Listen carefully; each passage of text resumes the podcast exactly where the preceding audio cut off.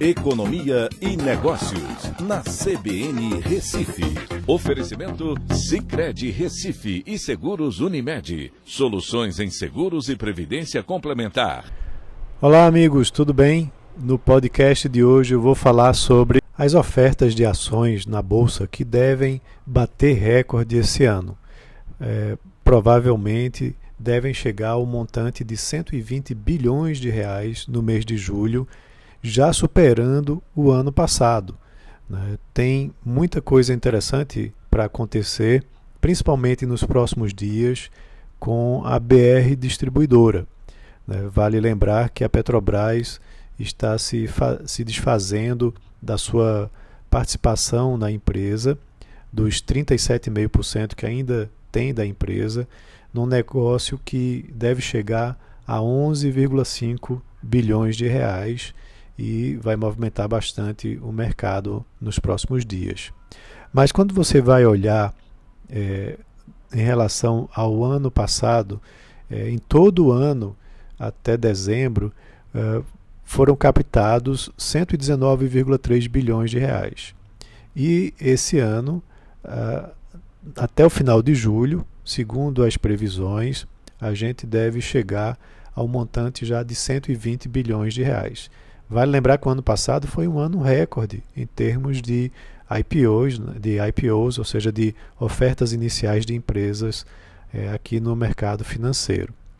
É importante a gente ver que é, até agora já, so, já foram somados é, 83 bilhões de reais.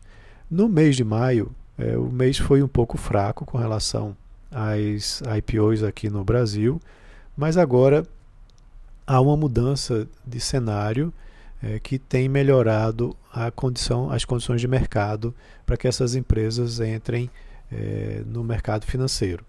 Uh, a elevação da Selic ela é, atrapalha um pouco, mas para os investidores de varejo, não para os investidores de fundos que participam ativamente dessas aberturas de capital. E, por outro lado, traz uma certa segurança com relação à grande preocupação da inflação né, aqui no país. Ao mesmo tempo, você tem também uma certa estabilidade no câmbio, que está agora num patamar aí próximo desses, dos cinco reais, fazendo com que investidores internacionais também tenham mais segurança para investir aqui dentro do mercado brasileiro. Então você tem aí uma série de empresas de diversos segmentos com perspectivas importantes de captação de recursos no mercado primário aqui no Brasil. Certo? Então, mesmo com a Selic chegando próximo aos 6% no final do ano, é, como já é esperado pelo mercado, esse ainda vai ser um patamar que historicamente é bastante baixo, fazendo com que é, os investidores tenham bastante interesse pela renda variável.